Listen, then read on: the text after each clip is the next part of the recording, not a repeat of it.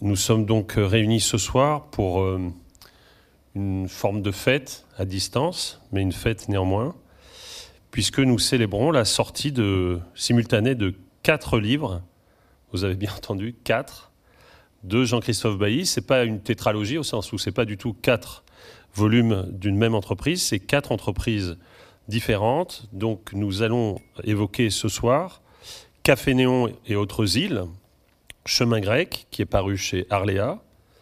Nous allons célébrer les Jours d'Amérique, 1978-2011, qui est paru aux éditions du Seuil, dans la collection Fiction et compagnie, où Jean-Christophe avait déjà publié plusieurs livres importants, dont Basse continue. Nous allons célébrer La reprise et l'éveil, essai sur l'œuvre de Jean-Marc Serrino aux éditions Macula, et à peine sorti des presses, aux éditions Bayard, dans la collection Grand Ouvert dirigée par Gilbert Tsai, Voir le temps venir, un collectif sous la direction de Jean-Christophe Bailly. Donc le pari euh, que euh, nous nous sommes euh, donnés, que nous nous sommes assignés l'un et l'autre, c'est non pas de parler d'un de ces livres, chaque livre mériterait évidemment une séance à lui seul, mais de les traiter tous ensemble.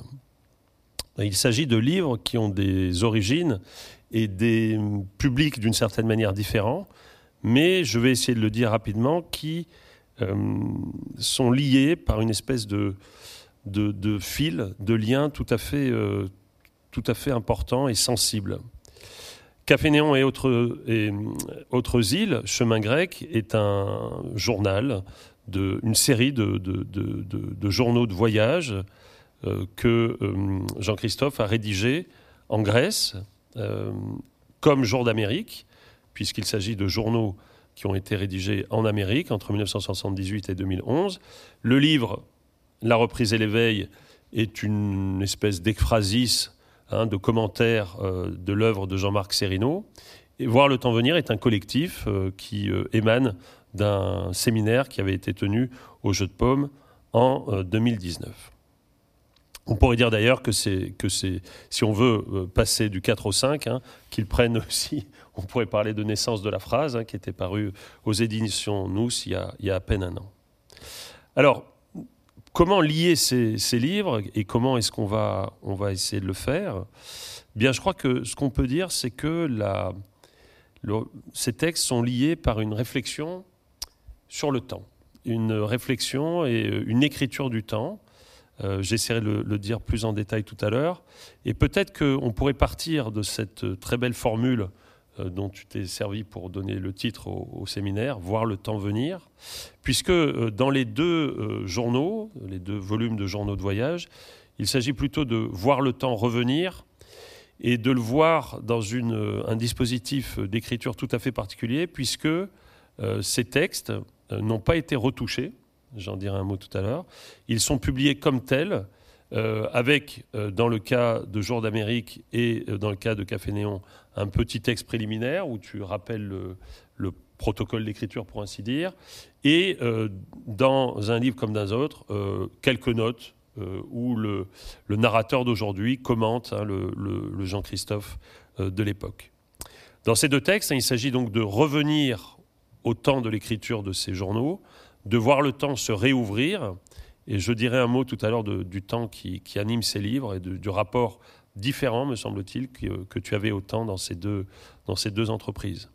Dans le travail euh, sur Jean-Marc Serrino, dont vous voyez derrière nous euh, une œuvre, le titre même, le titre même pourrait avoir d'ailleurs été le titre de notre rencontre, puisqu'il dit un rapport au temps, au temps des œuvres, euh, la reprise et l'éveil. Alors la reprise, c'est un terme qui est qualifie bien le travail de Sereno, j'imagine que tu en diras un mot, mais qui qualifie hein, aussi une manière d'être au temps et à l'œuvre euh, qui est la tienne en fait. La reprise, hein, c'est un terme qu'on trouve chez Hegel, Individualung, hein, qui est aussi le terme par lequel les, les, les, Allemands ont traduit le terme kierkegaardien de répétition, de reprise. Euh, c'est une manière de se réapproprier euh, de ressaisir, hein, selon un terme qui t'est cher aussi, puisque c'était le, titre du livre que tu avais consacré à, l'Irlande, qui est là, hein, saisir quatre aventures, au Pays de Galles, pardon, quatre aventures galloises, euh, et euh, l'éveil, eh bien, c'est l'attention à l'œuvre qui est la tienne. Hein. Et la reprise et l'éveil, c'est aussi le réveil, d'une certaine manière. Hein. Euh, la, manière de, réveiller et les œuvres du passé, puis c'est ce que fait euh, Jean-Marc Serino, et c'est une manière aussi pour toi de, réveiller le temps euh, qui est déposé dans les œuvres. Alors, avant que j'essaie, si tu veux bien, de, commenter un petit peu le fil qui lie ces, œuvres, j'aimerais bien que on les entende un petit peu. Et on a donc décidé qu'on ferait des, des lectures alternées et que donc tu commencerais par euh, Jour d'Amérique. Donc un, bref extrait de Jour euh, oui pardon, un bref extrait de, ce livre qui s'appelle donc Jour d'Amérique. Donc on est euh, en 1979. En parenthèse, c'est assez étrange de, taper à la machine, on tape plus à la machine, on passe à l'ordinateur mais de, faire entrer dans l'ordinateur un texte qui, sort d'un carnet qu'on a écrit il y a 41 ans. C'est comme un travail euh, pré-posthume d'une certaine manière. Il y a une étrangeté euh, par rapport à la question du temps telle qu'elle était abordée euh, à l'instant. Donc 7 novembre 1979. Travail. Je pense au lointain territoire des identifications, Trakel, Benjamin, Mandelstam, Hofmannsthal, Rimbaud, Van Gogh, Munch. Comment une pomme d'or cesse d'être un mot ou une tache colorée et, sans devenir un symbole, fixe un point de plénitude. Fruit de la visée, de la faim, FAIM, sur un fond sombre indéterminé. Les pommes rouges de Riga, chargées sur des chalands, tout près des jeunes filles sur le pont de Munch, tout près du pas d'argent de Munch, A Silver Step Quite Early One Morning. Ces poèmes que nous pouvons faire, que nous ne ferons pas, ces livres dont nous ne voulons pas, parce qu'il en faut d'autres et autre chose que des livres. Et la récompense de la révolte contre les exercices de style vient dans le hasard du quadrillage de la ville énorme qui me tient dans un pli. Le Roi Street, entre les maisons anciennes et régulières de couleur rouge ou brune et l'air de jeu grillagé qui leur fait face, une pluie de feuilles jaunes tremblant le long des ventailles, or frémissant dans le ciel d'acier sans pesanteur, balles végétales de paillettes légères dans la légèreté de l'air, immobilité de ce mouvement tuant les bris, bien que la ville continue d'être là, bien que New York reste la boîte sombre où ce tournoiement est fixé. Ramasser quelques feuilles n'est qu'un geste maladroit, Écrire ces mots est pire encore. Reste pourtant le plaisir d'une magie visible, la saisie du jardin rêvé, sans durée, sans appui.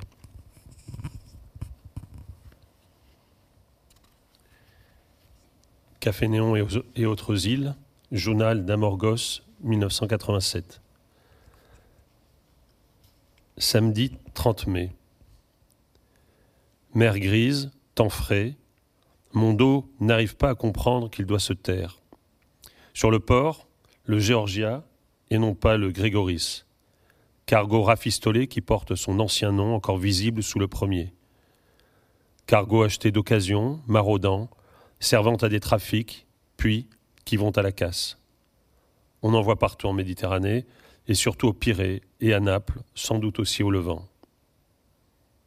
Le Georgia ne livre lui aussi que du gravier, mais le voir glisser à peine éclairé à petite allure et silencieux dans la rade hier, et c'était déjà toute une nuée de fiction, de la piraterie à Tintin, des forbans à la rouille, d'un port oublié de la côte turque à un bar de Barcelone. L'espace qui, sous les eucalyptus le long de l'ancienne école, conduit à la rue qui monte vers l'église, avec l'épicerie au volet bleu passé et son auvent de tôle ondulée qui ne protège qu'une caisse de citron, ce fragment de route de campagne faisant un coude à l'entrée d'un village, il a beau être grec, c'est-à-dire blanc et solaire, poussiéreux, je ne peux m'empêcher d'y voir chaque fois quelque chose de plus lointain. Et ce devenir oriental de la Grèce, on doit le retrouver aussi dans les Balkans et dans la Russie du Sud. Pour cette seule raison, ce qui s'en va ainsi et qui semble immuable fait penser à une nouvelle, de Tchékov ou à Sur la Grande Route, D'ailleurs, la mise en scène de Gilles et Klaus avait repris les chaises des cafés grecs. Chaque soir, le pouvoir de ce lieu augmente, et je sais que je ne parviendrai pas à le décrire. Mais pourquoi la plus simple route est-elle déjà la grande route? Et pourquoi l'épicerie la plus démunie de l'île a-t-elle les allures d'une mystérieuse caverne au trésor sortie de l'enfance? Et pourquoi les arbres qui sont là, et qui ne sont ni comme ceux d'un bois, ni comme ceux d'un parc, et encore moins comme ceux d'une avenue, encadrent-ils avec tant de perfection cette petite scène magique? On avait dit ensuite qu'on lirait que tu lirais un extrait de Voir le temps venir de ta, de ta préface. Oui, là on est dans un registre euh, quand même très différent puisqu'il s'agissait d'un séminaire. Et donc euh, je vais juste lire le, début de la présentation euh, qui était celle du séminaire, donc qui explicite le, sujet, le thème qui a été abordé au cours des six séances qui composaient ce séminaire et qui composent aujourd'hui les chapitres du livre. Nous avons spontanément le réflexe d'associer le temps à quelque chose de linéaire, qui passe et qui s'enfuit. C'est le fameux fleuve dans lequel nous ne nous baignons pas deux fois. C'est la vision la plus commune et la plus immédiate du temps, où s'assume ce paradoxe fondamental qui veut qu'il soit toujours là, comme un contenant absolu ou comme un moteur, tout en ne faisant que passer. Cette vision, cette vision est évidemment juste, mais elle n'épuise pas le temps inépuisable, le temps ne peut pas être réduit à un flux pur et simple. Parfois, on le perçoit plutôt comme une forme de l'étendue, comme un lac. Mais en deçà même de ses possibilités ou de, ou de ses sensations de stase, et si l'on en reste à la version linéaire qui fait de lui un fil ou un film continu, on voit qu'elle doit être aussitôt corrigée, cette vision. Si le temps est tout de même l'équivalent d'un fleuve, alors il faut tenir compte de la diversité de ses courants et de ses allures, et ne pas oublier ses zones stagnantes et ses remous. S'il est un film, alors il faut en suivre les ralentis, les accélérés, les fondus enchaînés. Mais l'image la plus appropriée serait ici, en fait, celle de la câblerie. S'ils sont bel et bien linéaires, les câbles sont composés de fils distincts regroupés en torons et réunis autour d'un axe longitudinal qu'on appelle l'âme, qui dans les câbles électriques est l'élément proprement conducteur, l'ensemble pouvant être comparé à une tresse. On peut à partir de là rêver et se demander ce que serait l'âme ou la partie conductrice du temps, mais si nous prenons comme exemple l'épisode d'espace-temps dans lequel se trouve pris un groupe donné, comme celui que nous formons en ce moment, on voit qu'il est constitué d'autant de fils et de filins qu'il y a de personnes présentes. Le temps ne s'écoule de la même manière pour aucune d'entre ces personnes, et il n'est par conséquent le même à aucun de ces instants. Unanime, le temps perçu ne peut pas l'être, et si l'on opérait une coupe dans le câble temps, elle serait différente à chaque instant, l'instantané photographique étant justement l'extraordinaire incision par laquelle cette différence devient visible. Le temps est en quelque sorte la somme ouverte de toutes ces vitesses et de toutes les temporalités qui les habitent. Et une de ces temporalités, une de ces vitesses, c'est précisément celle de la reprise. Et c'est cette temporalité de la reprise qui forme un des câbles, justement, euh, gainé dans la reprise et l'éveil, et c'est sur l'œuvre de Jean-Marc Serino. Je lis la, page 10 dans laquelle tu, tu résumes, me semble-t-il, tu reprends toi-même euh, l'idée qui te semble conduire cette œuvre. L'idée conductrice est celle d'un sauvetage, du gigantesque fonds d'archivage offshore où toutes les images du monde sont mêlées, emportées par des courants, capturées, pillées. Il s'agit d'en ramener quelques-unes au port. Le port, c'est l'atelier, et il fonctionne comme un bassin de radoub. Là, devant l'image extraite de la masse et sauvée de l'oubli, Jean-Marc Serino va se livrer à des opérations que l'on peut comparer au carénage, à cette différence près que le but n'est pas de rénover ou d'entretenir l'image, mais de lui rendre les pouvoirs que l'usage ou l'oubli lui ont enlevés. Ici, je tente cette métaphore liée à la navigation, mais celle qu'utilise plus couramment l'artiste pour caractériser son travail est celle de la reprise ou du reprisage, tel qu'il se pratiquait avant l'ère récente du jetable et de la surconsommation. Une forme particulière de reprise avec le stoppage a déjà reçu via Marcel Duchamp ses lettres de noblesse artistique, mais ce à quoi me fait penser l'utilisation de cette métaphore liée aux usages populaires de la culture Jean-Marc Serino parle d'ailleurs nommément de sa grand-mère qui était repriseuse, c'est à la réparation en général, telle qu'elle est pratiquée par exemple en Russie, où quantité de petites boutiques ayant toutes à leur enseigne le mot remonte, s'efforcent de remettre en état objets ou appareils que dans le circuit consumériste occidental, on jette désormais sans égard. D'une certaine façon, l'atelier de Jean-Marc Serino, tout proche du musée d'art et d'industrie de la ville Jaldis, très industrielle de Saint-Étienne, est comme une de ces boutiques, mais où seraient réparées avant tout des images. Il y a, et c'est même là le fondement politique de l'entreprise de Jean-Marc Serino, une obsolescence programmée des images, et c'est pour en parer les effets qu'il intervient. Alors bien sûr, hein, c'est frappant de, voir le cargo Georgia arriver dans le bassin de Radoub de la reprise et, l'éveil. Et j'aimerais, euh, euh, si tu veux bien, un instant, euh, qu'on distingue ces livres et qu'on essaie ensuite de, les, rassembler, de les, câbler ensemble. Alors, je commencerai, si tu veux bien, par, justement Café Néon et par jour, et par jour d'Amérique. Euh, ces deux livres, donc tu l'as expliqué, tu as dit même l'étrangeté que ça avait été pour toi de les, de les reprendre justement, hein, mais là de les reprendre au sens de les taper, hein, de, les, faire passer euh, euh, sur ton ordinateur, ces carnets. ces deux livres, hein, ils obéissent à un ensemble de, règles, une espèce de protocole que tu avais énoncé dans un livre qui est comme le, on pourrait dire le, lancement de, ce, de cette flottaison, Hein, qui est euh, Dans l'étendue, qui avait été euh, publié aux éditions Fage, euh, si je ne me trompe pas, en 2004, c'est ça? 2004, oui. Et dans le livre dans lequel, où ce livre reprenait des carnets d'Amérique du Sud, tu écrivais la chose suivante.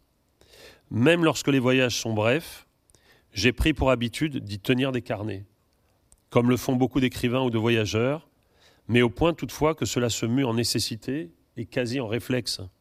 Le carnet est devenu et est resté l'outil du voyage en lieu et place de l'appareil photo. C'était le, la, disons la, règle énoncée positivement, hein. euh, et elle était cette règle, elle euh, correspond à une deuxième règle négative cette fois que tu avais énoncée dans un livre tout à fait important et que tes lectrices et tes lecteurs euh, tiennent au plus haut, qui est Tuile détachée. Dans ce texte, hein, euh, au début, tu dis ta, alors est-ce qu'on peut dire allergie, aversion, en tout cas ton refus du récit. Je te cite,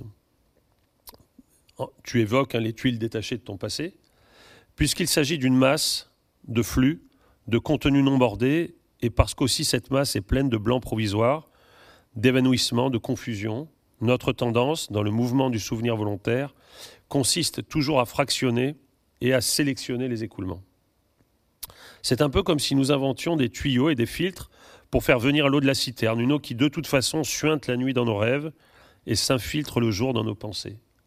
Le récit est par excellence ce qui cherche à donner forme de cet écoulement, et nous y sommes d'autant plus accoutumés que la littérature dans l'ensemble, malgré ses efforts pour rejoindre la masse ou pour faire résonner la citerne, se contente le plus souvent de créer des variations de récits. Elle invente des linéarités là où il n'y avait rien de tel. Elle tranche dans la masse des connexions pour n'en retenir que quelques-unes. Et il me semble que ces deux règles, hein, celle qui est énoncée positivement dans l'étendue et le refus du récit que tu énonces dans Tuile détachée, hein, ce sont des règles qui sont utiles de rappeler hein, pour lire ces, deux livres de carnet sur lesquels j'aimerais bien que, tu reviennes toi-même, peut-être euh, d'abord sur Café Néon, euh, sur lequel moi j'aurais des, choses à, te dire, mais j'aimerais d'abord que tu, dises ce qu'est ce livre pour toi aujourd'hui. Euh, d'abord, euh, ces, deux, livres, ils existent en partie grâce au confinement d'une certaine manière, puisque j'ai fait ce travail de les transformer en, en manuscrit puis en livre pendant la, période du printemps 2020.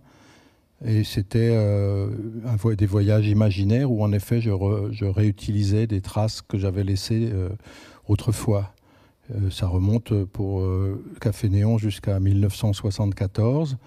Bon, et euh, pourquoi je, je, l'ai fait J'ai toujours eu l'impression en, travail, en, en, travaillant comme ça, c'est-à-dire en ayant toujours avec moi des carnets et dont l'usage devient systématique lorsque je voyage, c'est devenu un, réflexe, c'est-à-dire que si je voyage et que j'ai pas de carnet, si j'ai pas ou de crayon, si j'ai pas les deux outils fondamentaux, je me sens vraiment euh, très mal à l'aise. J'ai l'impression que je voyage pas en fait, que je le fais pas.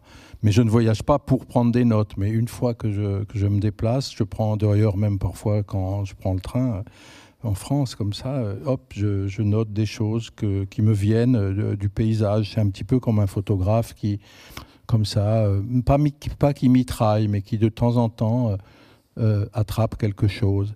Et puis on ne calcule pas à ce moment-là. Et réellement, euh, ne, lorsque j'ai écrit ces carnets, euh, je savais pas trop ce que j'en ferais. Je pense je pensais sans doute, sans, sans, que ce soit obsessionnel, je pensais que peut-être ça pourrait me servir pour plus tard, pour je sais pas quoi. Et en fait, l'idée qui m'est venue, c'était que tel quel, ils étaient forcément euh, le, fruit d'un contact direct avec ce que je voyais, ce que j'entendais, ce que j'imaginais, ce que je pensais sur le moment. Et comme tel, ils ont une espèce de, en fait, bon, c'est pas un compliment que je me décerne, c'est, euh, mais une fraîcheur euh, comme ça. Et, et donc j'ai décidé à ce moment-là, en les en les tapant, de ne pas les modifier, de ne pas les changer. Bien sûr, on peut les considérer comme des matériaux préparatoires, mais en fait, ce sont les matériaux préparatoires de, livres qui n'existeront euh, peut-être jamais. Et c'est, euh, je dis à un moment, je crois, que c'est dans le livre sur l'Amérique d'ailleurs plutôt, que c'est en direction d'un poème, un poème qui n'existera peut-être pas, mais il y a pour moi peut-être quelque chose des fois de plus, de plus important, de plus véridique, je dirais, dans le travail préparatoire, dans le repérage, que dans la réalisation. Donc et en Grèce, donc c'était, euh, il y a plusieurs voyages. Et puis à la fin, il y a deux textes un peu différents qui sont des textes qu'on m'a demandé. Un, sur les fenêtres d'Athènes à partir d'un travail qu'avait fait une photographe euh, qui a demandé à plein d'amis de, grecs, athéniens, de photographier ce qu'ils voyaient depuis chez eux. Donc ça donne une vision d'Athènes extraordinaire, c'est-à-dire toutes les vues d'Athènes qu'on a depuis une fenêtre. Il y en a des milliers. Et elle avait eu une très belle idée de réunir ça. Et puis l'autre texte, c'était une promenade euh, dans deux villes qu'on me demandait de, comparer d'une certaine manière, qui étaient Athènes et Téhéran. Donc là, c'est plutôt déjà des, textes de souvenirs, plutôt que des textes écrits sur l'instant, mais l'ensemble compose euh, une suite de ce que j'appelle des chemins grecs et donc un certain rapport euh, euh, évidemment à, un, rapport à une contrée très particulière et une contrée qui fonctionne pour euh, nous occidentaux comme une espèce d'origine absolue. Mais en fait, c'est bien la Grèce d'aujourd'hui, avec son côté magnifique et désemparé aussi que, que j'ai abordé. C'est pas du tout une réflexion sur la Grèce antique, quand bien même celle-ci m'aurait beaucoup influencé et, et imprégné. L'aspect anecdotique, tu écris ça au tout début dans le texte préliminaire, de la notation y est foisonnant. Peut-être est-il excessif, je ne le pense pas. Dès lors que le parti est pris d'accorder à cette forme d'attention à l'immédiat que requiert la tenue d'un journal toute la vitesse de croquis dont elle est capable, on doit accepter son schématisme et même sa désinvolture. Le moyen de repousser la sensation de vanité qui ne manque pas de venir lorsqu'on se relit est fourni amicalement par Kafka, mmh. qui écrivait dans son journal à la date du 5 septembre 1923 Il est impardonnable de voyager et même de vivre sans prendre de notes. Je ne pense pas qu'il soit trop cavalier de s'abriter derrière pareil exemple. Au contraire, il s'agirait plutôt ici de l'exemplarité d'une voie à suivre et qui étincelle au loin. Oui, oui, ben, c'est. C'est toujours délicat de, citer Kafka. Il y en a qui s'en privent pas, qui le font avec une, euh, là, une désinvolture et une grossièreté, même parfois euh, très grande. Mais, mais là, je ne pensais pas m'abriter derrière ça, mais ça m'avait fait très plaisir. Enfin, je, je, la connais depuis longtemps, cette phrase, de, de, voir que, que, y avait, que cette inévitabilité de, de la notation était, était, était, pour lui euh, à l'œuvre constamment. Et, justement, elle intervient chez un écrivain dont on sait que le, rapport qu'il avait à sa propre écriture, à sa propre œuvre, était plus que problématique, puisqu'il avait demandé qu'on la détruise je ne sais pas d'ailleurs s'il avait pensé aussi au carnet, mais ce qui est sûr, c'est qu'il ne pensait pas du tout au carnet comme à quelque chose qui faisait partie de l'œuvre ou allait vers l'œuvre. Et cette euh, euh, or d'œuvre euh, de, des carnets, c'est quelque chose de très, important pour moi. C'est-à-dire que l'idée, c'est certainement pas d'édifier des, des, temples avec des gros piliers, quoi, mais plutôt d'aller de, cabane en cabane et de voir que c'est peut-être ainsi que le monde est le plus habitable. Oui, alors ce, Café Néon et autres îles, il est euh, tout à fait euh, exemplaire de ta façon de, saisir, hein. je reprends le titre des, aventures galloises, puisqu'on y trouve euh, à la fois des, lieux absolument... des lieux de la banalité, des cafés, des balades sur le port, des, des ampoules mal vissées euh, qui, qui, qui, sont sur les guirlandes euh, dans, les, dans, les, dans les rues grecques, euh, des animaux qui passent, des touristes qui t'attirent et qui t'insupportent, un sourire, un cargo qui s'éloigne, mais aussi, mais aussi des fragments de cette Grèce antique qui est là et qui fait partie de, ce quotidien hein, à, la même, à la même mesure hein, que, les, que, les, que, les, que ces lucioles modernes que sont ces ampoules suspendues. Et euh, ce, livre, et je dois dire euh, tout à fait, euh, permets-moi de le dire, bouleversant, parce que on y sent hein, un, homme jeune, hyper précis, hein, hyper attentif, et traversé par toutes sortes de temporalités. Et le fait de reprendre aujourd'hui ces temporalités, avec parfois presque 40 ans de distance, en tout cas 30, hein, donne une, nostalgie qui n'est pas celle de l'Amérique, je, dirais un moment. Je voudrais, euh, si tu me permets, et même si tu ne me permets pas, euh, citer euh, deux, petits passages qui, qui disent ce rapport au temps, mais si j'ose dire, un rapport au temps qui n'est pas du tout celui du bailli a posteriori, hein, du, bailli d'aujourd'hui qui, regarde le bailli de, l'époque, mais le bailli de l'époque. Tu écris toujours dans, dans ce premier journal, tu parles de. Tu, viens de faire un, voyage en bus. Et tu dis, euh, à propos de ces gens qui se lèvent et qui, se, qui sont aimables entre eux, tu dis tant de passé et d'avenir dans cette politesse que le présent sursaute. Mm-hmm. Hein, un sursaut du présent dû aux, mœurs. Et puis le dimanche 7 juin, euh, euh, tu, viens de voir un, nouveau cargo, le Delos, hein, et tu, écris Il me semble avoir traversé ces derniers jours en somnambule. Partir ne me fait pas plaisir, mais prendre le bateau, oui. L'immobilité dans la lumière comme une joie, parce qu'elle contient tout dans ses limites, jusqu'à l'horizon. Tout passe, les ans, les êtres, mais le temps seul demeure. Les contenus du temps se déroulent dans le temps qui les contient illimité, immobile. Et le sens de certains lieux comme cette île et de la solitude est de s'ouvrir à cette dimension immobile et sans pesanteur qui est une tombe et qui tient la vie, l'accueillant et l'abandonnant, telle une résistance légère et peut-être importune. Et donc là, on voit le temps venir, hein, hein, pas simplement revenir, mais venir. Oui, et aussi il y a un autre aspect des, des, temps, du temps, c'est donc justement quand même, on, y pense quand même tout le temps à la Grèce antique, à la Grèce moderne. Et justement, là, ça me permet d'expliciter le titre. Café Néon, c'était un café néon. C'était un café qui existait à Athènes et qui, en plein milieu, en plein centre de la ville, donc de la capitale de la Grèce, euh,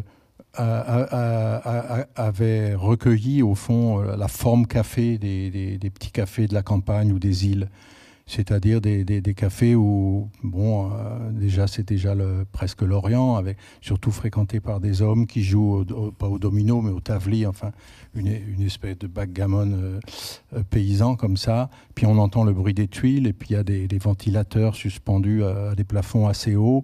et une espèce de, une, une, couleur bleu, bleu bleutée qu'on retrouve d'ailleurs plus loin, justement en Iran. Et, euh, et, une atmosphère vraiment formidable. Et puis on n'y boit guère que du café ou du, ou du presque rien d'autre. Et même la forme des, tasses, la forme des verres, tout était spécifique. Et euh, disons, euh, c'était un endroit qui avait une force extrêmement grande. Et dans la Grèce d'aujourd'hui, c'est-à-dire la Grèce qui a été condamnée à devenir européenne d'une certaine manière, ça a eu pour effet que ce café a été transformé en une espèce de, de lieu neutre pour touristes, totalement imbécile et, sans aucun attrait. Et en même temps, euh, donc il a, il a, été détruit, mais lorsque on avait travaillé, le peintre Gilayo et moi, a aidé Klaus Michael Gruber à faire un spectacle à Milan à partir de la pensée des présocratiques, spontanément, parce que Gilles Ayo connaissait bien Athènes aussi on avait pensé à ce, café néon et, le, lieu où se tenait le cœur de ce spectacle sur les présocratiques, le cœur à l'antique d'une certaine manière.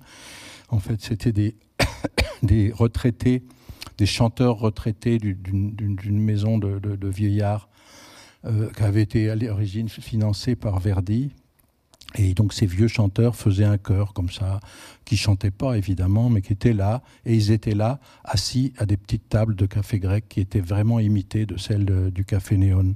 Donc voilà, le, donc il y avait une reprise là, on peut dire.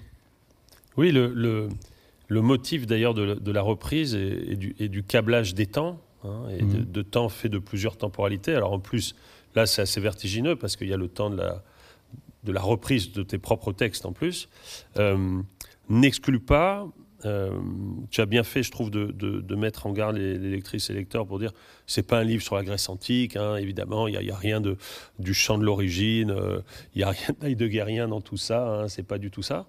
Mais ça ne t'empêche pas d'être sensible quand tu voyages en Grèce, et là je vais en donner un petit exemple à Dodone, au fait que ce passé, le passé du miracle, ce qu'on a pu appeler le miracle grec, à la fois l'architecture et la littérature, hein, euh, eh bien, ce, temps-là, il est là aussi.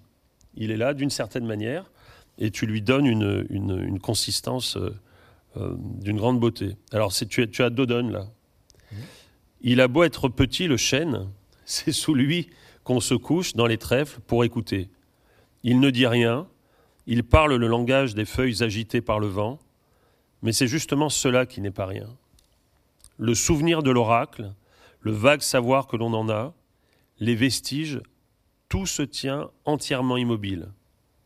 Des papillons volent dans le théâtre au rang de pierres grises, accouchés en parfait hémicycle devant la skénée qu'est le paysage. C'est le paysage qui constitue le drame où le vent joue l'acteur avec brio. On dit qu'autrefois, ici, les prêtres se couchaient à même le sol pour que leurs rêves viennent de plus loin. On dit aussi qu'ils ne se lavaient pas les pieds. Faudrait-il donc venir ici, de loin, les pieds nus, pour qu'ils ne puissent ni ne doivent s'agir de pèlerinage? Non. Ce qui est beau, c'est que la rumeur païenne désavoue aujourd'hui la piété. Dans les montagnes où sont nombreuses encore les bêtes sauvages, la matière du sacrifice est là, vacante, pour un sacrifice qui n'aura plus lieu, le lien qui a été perdu est partout présent, ici dans les arbres, là-bas dans les rochers des îles. L'apparence contient le souvenir de tout ce qui a pu apparaître avec elle. Oui, oui, je suis d'accord. je suis d'accord avec ça, mais ça me rappelle parce que plus tard, j'ai écrit un texte euh, sur la mort du grand Pan. En fait, c'est mm. pratiquement dans le même coin. Et euh, donc, c'est euh, parce que Dodon, c'est tout près de, c'est sous l'Albanie en fait. Et euh, c'est vraiment la Grèce des confins qui était vécue par les Grecs de, l'Antiquité comme étant celle-là, celle, d'un lointain, où, le monde commençait à, devenir très étrange, à, perdre ses, contours connus, ses, repères établis. Et ce, ce, trembler des confins, c'est quelque chose qui est fondamental dans la constitution même de l'idée d'un centre à partir duquel on peut, on peut parler. Et, c'était important pour moi d'aller à Dodon à cause, à cause de cela. Il y a aussi l'idée, l'idée évidemment de l'oracle. Et, c'est impressionnant d'être dans des, endroits qui ont, qui, ont été euh, ceux de, oui, d'une croyance, on peut dire, euh, ou d'une présence de l'oraculaire. Et il ne reste rien, mais ce silence en même temps, évidemment qu'on ne peut pas le, détacher d'une plénitude du sens à laquelle on ne peut pas refermer et à laquelle on a un accès furtif en fait. Mais c'est des moments, euh, c'est des moments importants, oui. Et il y a beaucoup d'endroits en Grèce comme ça. Enfin, je les ai pas euh, systématiquement repérés, mais c'est euh, c'est des, des, lieux. Euh, il y a beaucoup de lieux comme ça. Et ce qui est, ce qui est beau, c'est que c'est d'autant plus beau qu'ils ne sont pas encadrés ou, ou lorsqu'ils ne sont pas encadrés. Par exemple, à Épidore, qui a été restauré de manière hollywoodienne, on n'éprouve absolument rien de cette nature. Mais je me souviens d'un petit, dont je parle d'ailleurs, un, un, espèce de petit théâtre envahi par les herbes, fréquenté exclusivement par des lézards, des grands lézards, à Sicyone et euh, près, de, près de Corinthe. Et là, justement, on a brusquement euh, toute, cette, toute cette rumeur, toute cette montée d'aromates dans laquelle euh, c'est c'est inventé la, la pensée des anciens. Dans, les, dans Café et autres îles, donc il y a, on l'a compris, hein, un câblage de plusieurs temporalités qui, crée aussi le lien avec voir le temps venir. Et donc il y a le, le, temps de l'expérience, de la circonstance, il y a le temps de la note, il y a le temps de la superposition de la culture et de la vie, il y a le temps de la reprise. Et alors c'est pour ça qu'il y, a un petit épisode sur lequel je voudrais qu'on achève ce, parcours trop rapide, hein. euh, c'est l'épisode de l'antiquaire où tu achètes un bibelot hein, qui, a, qui a une espèce de valeur baudelairienne en fait, hein, parce que tu veux bien parler de, cet épisode? Oui, je veux bien. Oui. J'étais, je, je, fréquente pas habituellement les antiquaires, mais c'est bon là, je suis obligé de raconter un peu. C'est dans la ville d'Hermopolis qui est dans, l'île de Syros, qui a été euh, brièvement au XIXe siècle la capitale de la Grèce quand Athènes était encore occupée par les Turcs. Donc c'est une ville qui a un peu une fonction comme ça, euh, ou une petite ville de province qui a eu un passé euh, et puis qui ne l'a plus. Et, donc il y, a, un côté comme ça, un peu palatial, mais écroulé, fatigué, brûlé par le soleil, comme ça. Et en me promenant dans cette ville, où je suis allé plusieurs fois et que, que dont je garde un, grand souvenir, euh, j'ai avisé, une, énorme boutique d'antiquaires, mais qui avait plutôt l'air d'une espèce d'entrepôt. Et je me suis rendu compte que tous les objets, en fait, de la, bourgeoisie euh, des grecs euh, qui avaient été associés à un pouvoir quasi euh, un peu fantoche comme ça, on avait l'impression qu'ils s'étaient tous déposés dans cette, dans cette boutique des, des, des, portraits, des vases, des meubles, enfin tout, tout l'apparat, euh, sans, sans, grande originalité au demeurant. Mais parmi tous ces objets, il y avait un, un, une sorte de, je ne sais pas le nommer d'ailleurs, c'est un petit euh, bracelet en fait que qu'on mettait à, à, la main pour, pour les dames. Et dans ce bracelet, à l'intérieur de, plusieurs pompons, il y avait caché un tout petit bâton de rouge à lèvres, un tout petit flacon de parfum et un minuscule miroir caché dans les pompons, puis on mettait ça à la main et ça devait permettre de faire des effets de, manche, mais aussi bon, d'être un objet vaguement utile pour se repoudrer, etc. Chose dont j'ai pas une énorme expérience, je dois dire. Mais euh, et cet objet, ce qui m'a le plus étonné, c'est que il avait quand même, c'est un objet, je pense, de 1920-1930, assez art déco comme ça, et le, petit flacon de parfum, vide évidemment, il y avait toujours l'odeur. Et le petit euh, bâton de rouge à lèvres, il y avait toujours une petite pointe de, cette matière grasse du, rouge qui sentait toujours la chose.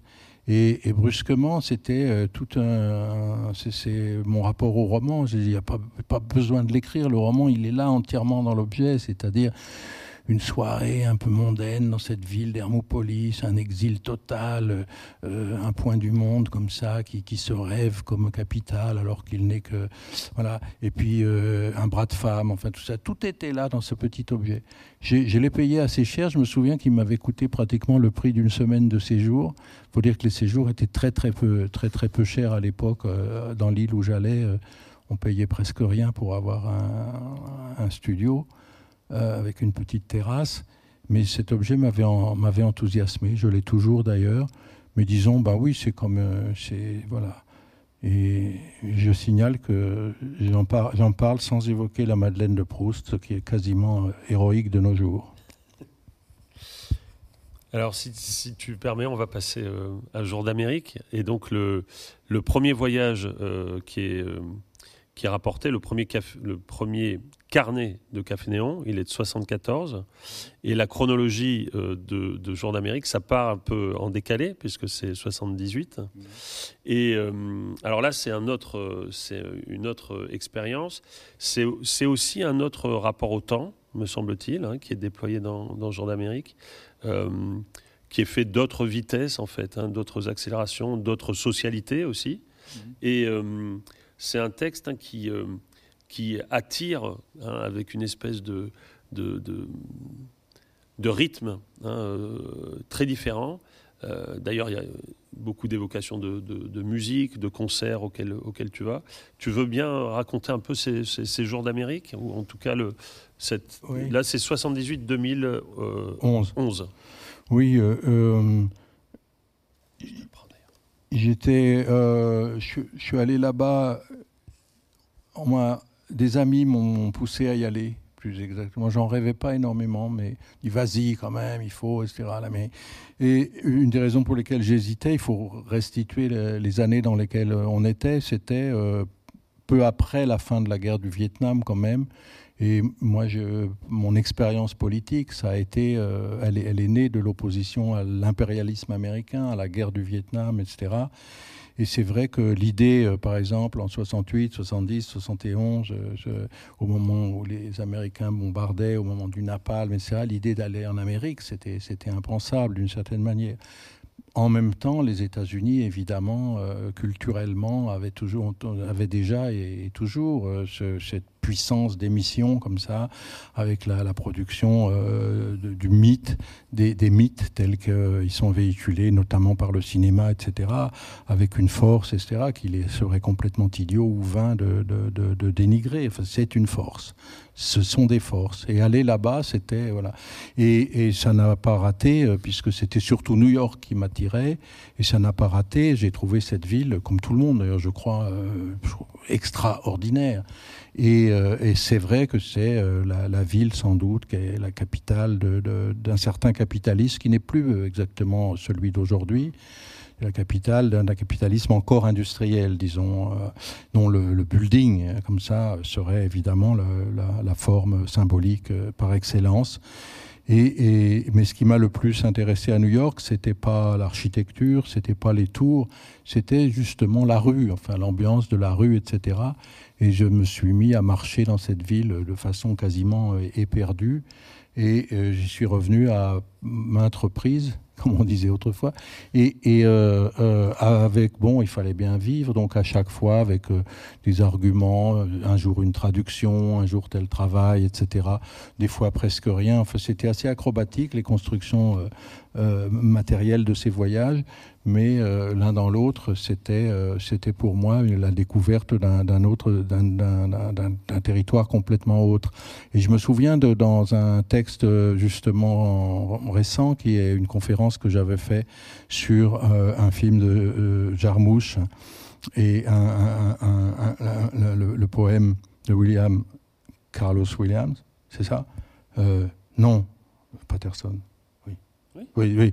J'ai fait une conférence, excusez-moi, fait une conférence et, je citais dans cette conférence un, texte étonnant de Goethe qui, disait, lui, le, représentant de, la vieille Europe par excellence, il rêvait à l'Amérique en disant mais quelle chance ils ont, ils n'ont pas tous ces vieux châteaux, ils n'ont pas ces bourgs, ils n'ont pas ces, ces sabbats de sorcières, etc. Ils, ont ils sont dans un monde neuf, etc. Il y y a, cet aspect aux États-Unis, même si aujourd'hui les États-Unis sont pas un vieux pays, mais enfin c'est un, vieux jeune pays ou un jeune vieux pays, mais quand même, euh, il y, a forcément cet aspect, le, nouveau monde. Et euh, avec aussi cette différence qui est assez peu signalée par les voyageurs d'ailleurs, euh, et souvent par les gens qui réfléchissent sur les États-Unis, ils gomment toujours le, fait amérindien. C'est-à-dire, ils oublient qu'il y a eu que les Amériques, les États-Unis aujourd'hui, si exaltants qu'ils puissent être parfois, en même temps, ils reposent quand même sur un, génocide, un effacement, l'effacement de, peu, de peuple et de mode de vie, de forme de vie qui, qui, était la véritable Amérique d'une certaine façon.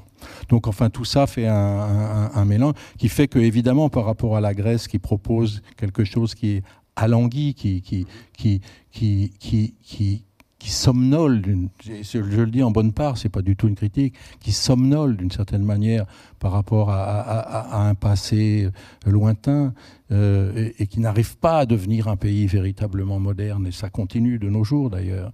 Et, avec la grâce que ça peut comporter cette, cette maladresse d'une certaine façon, à l'opposé aux États-Unis, dans un pays qui s'est voulu et qui est devenu euh, l'image même d'une certaine modernité technique, euh, le capitalisme et tout ça et tout ça. Et forcément que le, rythme du regard, le rythme que doit suivre celui qui se promène dans ce pays-là, que ce soit à New York ou ailleurs, parce qu'il n'y a pas que New York, il est forcément beaucoup plus saccadé, beaucoup plus, euh, beaucoup plus heurté, beaucoup plus rock'n'roll, si on peut dire. Il y a un côté rock'n'roll et l'autre, il y a un côté euh, euh, rebético, ben, bien sûr. Et, et, et, et, ça, imprègne évidemment l'écriture. Et ce qui est marrant, c'est que les textes, ils sont pratiquement contemporains. 79, 78, 79, 80, ça fait la moitié des deux livres à peu près. Et, la personne, enfin j'imagine, je, l'ai connu, puisque c'était moi, vaguement, euh, c'est le même. Mais euh, il est obligé pour, être vivant, il est obligé de réagir à ce qui se propose devant lui comme, euh, interrogation, comme pulsion, pulsation du sens. Et donc il faut, y répondre. Et il y a, une brusquerie, d'une certaine manière, dans le livre américain qui n'est pas dans l'autre. Et puis une autre chose aussi, le, le, livre américain en fait se développe quand même sur 33 ans. Et, donc, euh, en 33 ans, c'est normal, on, vieillit. Donc, euh, la première fois, je devais avoir 30 ans. à la fin, j'avais plus de 60. Et, euh, forcément, y a, on sent ce passage un petit peu dans le livre américain du temps. aussi, les, raisons de voyage changent. Je vais à des colloques, des choses comme ça. Peu recommandables, mais bon, j'y vais. Et puis, et puis dans, dans, le livre grec, pas du tout. Voilà. Même s'il m'est arrivé d'aller à. C'est drôle d'ailleurs, il y a deux, dans les deux livres, il y a à Athènes et à New York, il y a deux colloques euh, sur, euh, sur Philippe, sur l'œuvre de mon ami Philippe Lacoulabart. Voilà. Et du coup, du coup, dans le livre américain, tu, tu reviens souvent sur la, la comparaison qui te vient pendant même que tu écris le, les carnets, hein, c'était pas a posteriori, je précise, hein, sur les, les, des comparaisons entre le, film, la photo et l'écriture, hein, et comme, comme, comme urgence de la saisie. je cite ce, ce, passage que je trouve très beau. Ne pas parvenir à expliquer une contradiction, le poème d'une ville dirait donc tout en une seule fois, et sa connaissance serait le déploiement et la multiplication de ce regard. Le chien d'arrêt, l'esprit, reprend sa course avec la mémoire de tous les arrêts précédents. Un seul film. Je constate pourtant qu'il est plus facile de remonter au sommet de la tour, parler de New York en général, introduire du raffinement dans ses généralités, que de saisir l'intensité d'une seule fraction de temps sur l'espace, qui est un peu le pari général de, l'étendue, hein, de, ces, de ces tentatives. La photographie n'étant peut-être que le simulacre de cette tension, les grands photographes sont parvenus à détruire ce simulacre à défaire le vide d'un rapt inconséquent. Oui, d'ailleurs, et, depuis, d'ailleurs, je suis devenu beaucoup plus euh, sensible à la, photographie. Quoi. ce que je regrette, je le dis, c'est euh, peut-être, je m'intéressais peut-être pas encore assez à, des, gens. Pour, pour moi, le, plus grand artiste américain, c'est Walker Evans. je crois. Plus grand romancier, je dirais, de l'Amérique, c'est Walker Evans, maintenant. Oui, parce que là, à, l'époque, tu cites le, texte de Walter Benjamin que tu as commenté ailleurs aussi. Hein. Trouver des mots pour ce qu'on a devant les yeux, comme cela peut être difficile, mais lorsqu'ils viennent, ils frappent le réel à petits coups de marteau, jusqu'à ce qu'ils aient gravé l'image sur lui comme sur un plateau de cuivre. Et tu commentes les mots de l'écriture sont la voix de l'intuition, de la saisie de l'instant, court avant sa perte. En photographie, il doit être rare. Donc à l'époque, tu, refuses à la photographie le, privilège. Enfin, en tout cas, tu le penses moins comme euh, tu l'as pensé dans l'imagement ou dans euh, l'instant et son ombre. Euh, tout le réel frappant les petits marteaux pour ceux qui, que ceux-ci frappent en retour, forme sonate dans la chambre noire. Dans le, dans le livre américain, dans Jour d'Amérique, hein, tu, tu, d'ailleurs, tu évoques ton anniversaire, hein, puisque tu dis 31 ans, avec un point d'exclamation. Ah tu, tu offres souvent hein, des, des, listes, alors c'est peut-être un peu exagéré, mais des, des noms propres hein, de rues, de lieux, hein, euh, qui sont là, un peu comme dans un poème d'ailleurs, c'est-à-dire euh, euh, sans une syntaxe particulière, avec la recherche de, de, certains effets, ce qui n'est pas dans le, dans le livre grec justement. Il n'y a pas cet effet-là. Il y a aussi le, le, le fait brut de, la langue anglaise dans sa version américaine. Donc, euh, avec euh, justement tout ce qui est véhiculé par le mythe du cinéma, euh, ou le cinéma comme mythe, et puis avec des phrases qu'on retient comme ça, et c'est vrai qu'on est imprégné de ça. Mais justement, cette langue-là, je l'opposerais au franglais, ou comme on dit, au, au globish d'un certain anglais comme ça. Euh, aujourd'hui où, euh, on remplace une bibliothèque par un learning center, tous ces mots abjects, etc., qui, qui sont des, des, des, mots euh, d'une ignorance militante ou d'une militance pour, le, déploiement de l'ignorance. Ça n'a rien à voir justement avec le, son de la langue tel qu'il est balancé aussi par le blues, etc. Et, donc, euh, c'est normal puisque ces carnets sont des, des, on pourrait dire, des repérages en vue d'un poème.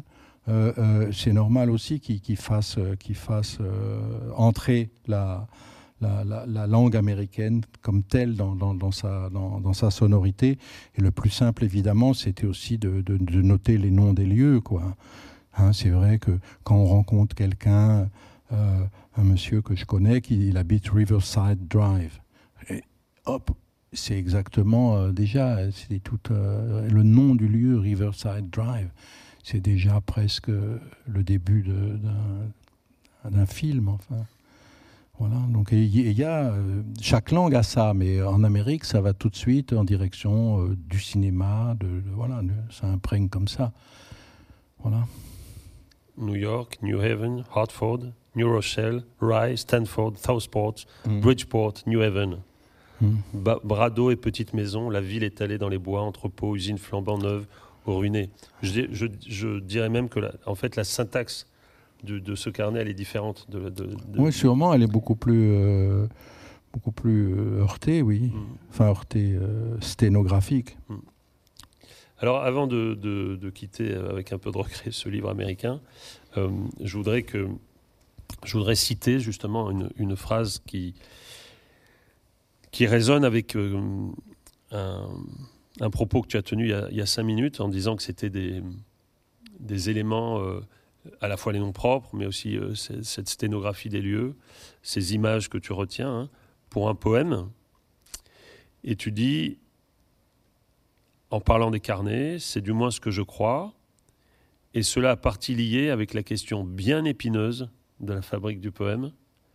C'est vers le poème que, selon moi, tout doit tendre, mais il est des formes de tension diverses, et la notation, avec ses vitesses et aussi ses oublis, est l'une d'entre elles. Et je t'avouerai, on ne peut pas le faire ici, et puis il ne faut pas abuser du, temps des, de, de, nos amis, que dans cette phrase, j'aurais envie de tout commenter avec toi. Il y a des formes de tension diverses, et la notation avec ses vitesses et aussi ses oublis est l'une d'entre elles. Mais aussi, donc, euh, cette réflexion-là, elle, elle, part aussi d'une, d'une distinction qu'avait fait euh, un auteur que je cite peu, peu, qui est Roland Barthes. Je crois même que j'ai déjà parlé de cette question ici même à la Maison de la Poésie. C'est que dans, les derniers cours du, collège, il, dit qu'il s'est trompé euh, quand il a cru identifier un, une pulsion d'écriture comme telle. Et qu'en fait, cette pulsion, elle est complètement différente selon qu'on a une pulsion vers le roman ou une pulsion vers le poème. Et que ça se déclenche très tôt.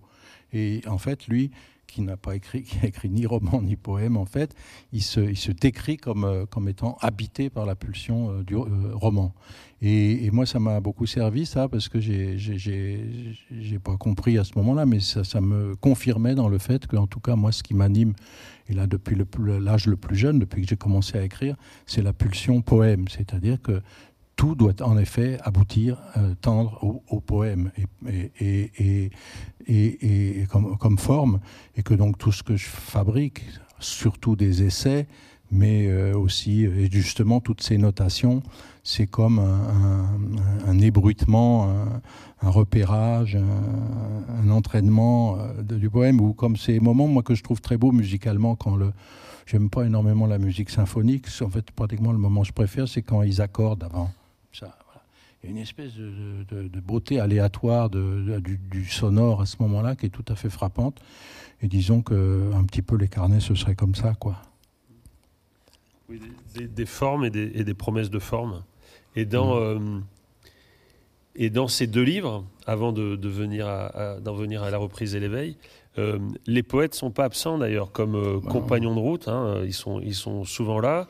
Dans le dans le Café Néon et autres îles, euh, tu discutes avec Pindar, tu discutes avec Hölderlin. Mon ami Pindar. Ton ami Pindar. Mmh. Et euh, dans, le, dans le livre américain, dans Jour d'Amérique, tu, euh, tu es assez en colère contre certaines formes de, de poésie que tu appelles nationaliste. Hein, tu as un mouvement d'humeur contre mmh. des, des, poètes, comme que tu dis parfois des poètes avec un grand P. Mais il y a un poète qu'on est très ému de, de, de trouver. C'est à New York, en avril-mai 1980, c'est Ungaretti. Ungaretti est là et c'est amusant parce que Ungaretti à New York, hein, c'est saisissant et tu, et tu commentes hein, la, la, poésie d'Ungaretti et tu commentes ton rapport à cette poésie et je ne peux pas m'empêcher de, de, rappeler l'importance qu'a pour toi Pavese et, et notamment mmh. Lavorare stanca. Et donc j'étais j'étais ému, je dois te dire, de, de trouver Ungaretti bah, dans ce journal américain. Ben oui, on se promène. C'est un peu comme le passage que, que tu as évoqué, de, de, où en Grèce, je dis, finalement, en, en, en, devant ce café, là, de, devant cette petite boutique, on pense à la Russie, à Tchékov, mm -hmm. etc. Et ce qui est très beau aussi, c'est dans c'est toute une réflexion sur la fameuse identité, c'est que pour que quelque chose soit pleinement soi-même, il faut qu'il soit libre de s'en aller mm. et libre de s'en aller vers vers vers, vers un, un, un, une destination pratiquement euh, ouverte, en tout cas ouverte et, et, et, un peu inconnue. Donc dans le cas de ce petit coin de Grèce, c'était un, devenir oriental, enfin et russe. Et puis euh, euh, c'est vrai qu'on peut se promener dans New York et puis brusquement avoir le souvenir d'un magnifique poème turinois de, de, de Pavese, etc. Et à ce moment-là, il y a une espèce de, de, de, comment de,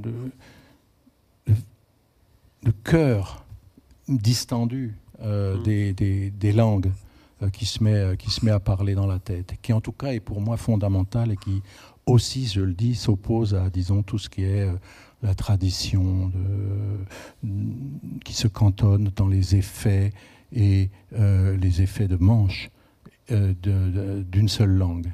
Voilà. En l'occurrence, pour moi, c'est le français. Je suis toujours très très choqué d'entendre quantité d'écrivains comme ça avoir des références quand même euh, franco-françaises.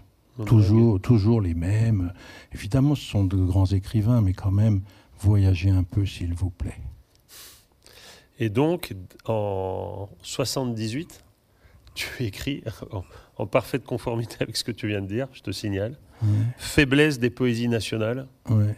ancrée dans une tradition ou dans des complicités.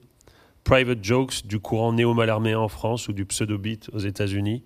Ouais. Confrères en plaquettes, dealers du sens. Oui. À l'opposé, l'universel dans le détail du prélèvement, enquête sur les ruines encore jeunes du monde frémissant, immobile, mmh. intuition des zones colorées, des trompes d'air en surface, gorgé de souvenirs et basculant dans le présent, dans sa disparition précoce, évaluer la brillance des bouteilles dans le miroir, le tableau de Manet mille fois mis en scène par la nuit, hmm. paysage de Walter Benjamin, de Baudelaire, etc. Hmm. J'évaluais beaucoup les, les, brillances des bouteilles dans les miroirs à l'époque, oui. Et raconter des histoires de chauffeurs de taxi, tu dis. Alors là, justement, on a, on a, on a évoqué ton, ton travail de reprise. Et il est peut-être temps de, se tourner vers l'œuvre de Jean-Marc Serrino, hein, la reprise et l'éveil. Et c'est sur l'œuvre de Jean-Marc Serrino dont on voit euh, dans notre dos une image. Oui, oui. Euh, l'image qui est derrière, euh, derrière nous, là, c'est donc ce sont des, c'est une peinture sur verre. Hein. Il s'agit, alors là, si j'ai pas mes lunettes, il ah, faut que je mette mes lunettes. Le, titre de l'œuvre, c'est Centrale EDF des Brévières, 2018, huile sur verre. Donc Jean-Marc Serino, aujourd'hui, parce qu'il a des fois travaillé un peu autrement autrefois, mais il travaille euh, toujours à partir d'une archive, la plupart du temps photographique, de documents donc, euh, et qu'il euh, reprend en les transcrivant, donc en les peignant euh, sur verre. Et il y a toute une série de, procédés qui font légèrement glisser euh, l'image d'origine euh, vers un, devenir. qui la restitue, qui en restitue le, le, sens. Donc son travail, ça peut être de prendre, par exemple, comme il l'a fait, une œuvre très connue. Il y a par exemple le Pierrot euh, de, Watteau, euh, celui qu'on appelait le Gilles autrefois, où il l'a reproduit quasiment grandeur nature en l'isolant et en le mettant en négatif. Il y avait tout un moment, c'est une image absolument saisissante, ou disons euh, une image tellement connue de l'histoire de l'art, si connue qu'on ne la voit plus, brusquement, elle prend un aspect spectral qui en restitue toute l'étrangeté. Et cette restitution de l'étrangeté spectrale du photographique, elle a lieu par la peinture. Et tel est son travail, et un travail évidemment extrêmement patient euh, auquel il se livre dans son atelier de Saint-Étienne. Et c'est un, artiste, je le dis, qui n'est euh, pas très connu, qui n'est pas évidemment assez connu, mais qui ne l'est pas très connu. Et pour moi, c'est absolument pas euh, un, problème, et c'était même pas le, mouvement de ce livre. C'est absolument pas faire connaître un artiste, etc. C'est simplement que je trouve sa réflexion sur l'image dans une époque justement où on nous abreuve à la fois euh, d'images et de discours contre l'image. C'est d'ailleurs, ça vient souvent, c'est les mêmes qui le tiennent, qu'on serait sous, un tsunami d'images qui effacerait toute authenticité, etc., etc., et qu'il euh, faudrait euh, voilà, aller vers, dans d'autres directions. Du coup, on reste avec ces images sur les bras et on ne sait plus quoi en faire.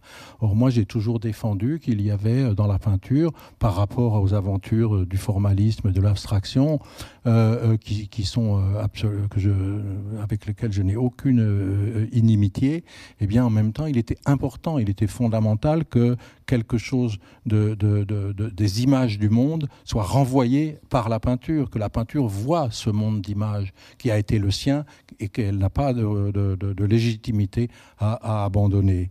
Et j'évoque d'ailleurs dans le, dans le livre sur Serino, j'évoque une conversation avec un ami autrefois où, il, faisait l'éloge euh, de, la peinture abstraite euh, américaine.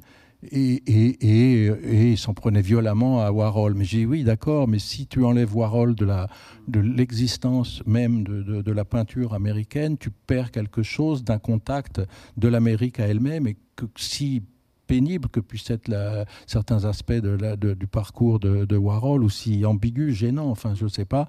En même temps, on ne peut pas enlever le fait qu'il a été, euh, d'une certaine manière, un point de conscience euh, de, l'Amérique à elle-même. Euh, et pas, pas seulement avec les quelques tableaux politiques qu'il a fait, mais même avec les plus euh, euh, liés au monde de la marchandise, justement, etc. Et donc, euh, et ce que fait Serino, ce qui n'est pas du tout sur la ligne, une ligne politique warholienne ou néo-warholienne, c'est au contraire aussi d'utiliser de, de, des documents qui sont pas seulement des, des, des peintures célèbres, mais c'est aussi des documents qui sont écartés, mis de côté, abandonnés, et notamment ceux d'une mémoire industrielle et ceux d'une mémoire ouvrière, qui est certainement lié aussi au fait qu'il est stéphanois, enfin qu'il habite là-bas dans cette ville, que j'aime beaucoup d'ailleurs, euh, là, sur place, dans son atelier, eh bien, il, fait revenir euh, des fantômes. Mais ces fantômes, ça peut être une grève qui a eu lieu euh, en, Angleterre en 1900. Ça peut être justement, là, il n'y a pas d'allusion à la, classe ouvrière directement, mais c'est un lieu industriel avec ce que ça veut dire. Les brévières, c'est-à-dire une centrale électrique de, haute montagne liée à un barrage dont la construction avait défrayé la chronique dans les années 50, etc. Et, puis euh, donc là aussi, euh, moi, ce qui me passionne toujours, c'est grâce au travail qu'il fait par rapport à l'image d'origine, un décalage qui permet qu'on reste euh, interloqué devant la, vue la vue qu'il propose. Et que justement, là, il y a aussi un travail sur la neige, sur ce que c'est que la neige. Il parle lui-même d'une électricité de la neige, etc. Là, c'est le cas dans ce tableau, mais euh, il a aussi fait beaucoup de tableaux qui ont une résonance politique directe, euh, avec des, des, des, des, tableaux qui, qui, qui représentent des, ruines, des naufrages, des, manifestations en train d'être réprimées, etc. etc. Et, et, et, voilà. Et puis pour, pour évoquer sa, sa sa, peinture aussi, il y a justement, et c'est là que ça devient intéressant, qu'on voit que c'est complètement idiot d'opposer la figuration à l'abstraction comme ça, selon des, discours qui sont euh, nostalgiques et, creux dans les deux cas. Et justement, il y a dans son œuvre, il y a tout un hommage à Malevich, qui est quand même pas connu comme un peintre figuratif notoire. Et, il y a un tableau que je trouve extraordinaire, il y a, euh, qui part d'un document qui est un document unique. Il s'agit de la photographie qui a montré l'exposition de 010 qui a eu lieu à Petrograd en 1915. Soit dit en passant, ça veut dire aussi l'origine de l'abstraction la plus dure, la plus pure, la plus forte. Ça a plus d'un siècle hein, désormais. C'est-à-dire que pour Malevich, ce qui avait lieu il y a un siècle, c'était à Waterloo. Donc, euh, nous, c'est loin d'une certaine manière. Et ce loin continue d'être proche parce qu'il y a une insistance de la modernité à elle-même qui est assez phénoménale. Mais justement, en même temps, c'est devenu un discours euh, hein, hein, des écoles. Euh, on ne regarde plus. Et il a eu l'idée par rapport à ce document exceptionnel, parce que c'est la seule vue de l'exposition en question qui existe, où on voit euh, tout le travail de Malevich avec le fameux carré noir sur fond blanc qui est posé en angle dans un coin. Eh bien, il a eu l'idée de le, reprendre sur verre, mais en négatif. En négatif. Et, là, il y a quelque chose de, et brusquement, cette chose qu'on croyait, qu'on croit connaître par cœur, redevient, comme je le disais tout à l'heure, totalement spectral et qu'on a, euh, disons, le, fond imaginaire de toute figuration possible qui revient dans la représentation d'une salle euh, d'exposition de, du plus grand manifeste d'abstraction qui ait jamais eu lieu. Enfin, donc la, tourmente euh, d'interprétation, la tourmente formé par toutes les interprétations et toutes les, pensées qu'on peut avoir à partir de ces reprises de, Jean-Marc euh, Serino, c'est assez, euh, assez formidable, avec aussi des images qui sont des images plus brutales, plus brutes peut-être, comme celles qui, reprennent des documents euh, ou qui, représentent des, choses directement liées au drame de l'histoire, qu'il s'agisse par exemple de Rome qu'on voit embarqués dans des wagons au moment euh, de leur déportation, euh, ou qu'il s'agisse de, par exemple, d'un pâture qui, qui, représente le, euh, Mussolini et Clara Petacci au moment où, suspendu par les pieds, là, au moment où ils ont été on peut pas dire à ça, enfin où ils ont été, oui, ils ont été éliminer, exécuter, disons, et, rendre, cette image qui est une image qui traîne dans les livres d'histoire qu'on a vu, revu, etc. Il la recadre et il la renverse. Et en la recadrant et la renversant, euh, il obtient qu'on la, qu'on la voit comme quelque chose de complètement nouveau, ou disons la, la, punition, la punition de, du dictateur devient euh, l'objet euh, qu'on a sous les yeux. Et au lieu que ce soit une, simple image comme ça d'archive archivée. Et, ce désarchivage de, l'archive, c'est un travail, un, travail, un travail considérable qu'on peut comparer euh, à, beaucoup de choses qui, ont lieu en musique, par exemple. Hein toute la logique du, remake, etc. Et puis aussi avec une certaine basse qualité de la, de la définition, ce qu'on appelle en musique le low-fi, qui moi m'intéresse beaucoup, c'est-à-dire euh, le contraire de la perfection technologique, eh bien, il y a, une espèce de low-fi pictural là qui permet justement, euh, par le contraire de, l'effet de manche, de restituer euh, une, une véridicité du document, une véridicité du document. Et, je pense que ce travail est extrêmement, extrêmement important. Voilà. En fait, ce, livre, hein, il, s'inscrit de la même manière que, que Café Néon et, et les Jours d'Amérique s'inscrivent dans le projet de Dans l'étendue, enfin le projet, on peut dire le chantier plutôt. Hein. Euh, la reprise et l'éveil hein, pour les, les, lectrices et lecteurs qui avaient euh, aimé l'instant et son nombre et l'imagement, hein, c'est une nouvelle manière aussi de, de, repenser ce, la, capture du temps, la capture, les captures des temps, on pourrait dire, les câblages des temps dans l'œuvre, dans l'œuvre. Alors justement, puisqu'il nous reste un, quatrième volet à évoquer mm. sur ce câblage, on pourrait peut-être euh, maintenant passer au, dernier livre dont on voulait parler, hein, Voir le temps venir, hein, qui est. Euh, alors, j'insiste sur le fait que, comme euh, l'écrivain que tu es hein, est, sensible à des, à des, à des formules qui sont dans la langue, voir le temps venir, voir le temps venir. Euh, dans Jour d'Amérique, c'est tu, tu, tu, notes comme ça aussi des expressions. et il y en a deux qui te, qui te hantent dans cette, dans cette année 78. C'est tirer à sa fin et tomber sous les yeux. Hein. Donc tirer à sa fin, tomber sous le sens et voir le temps venir.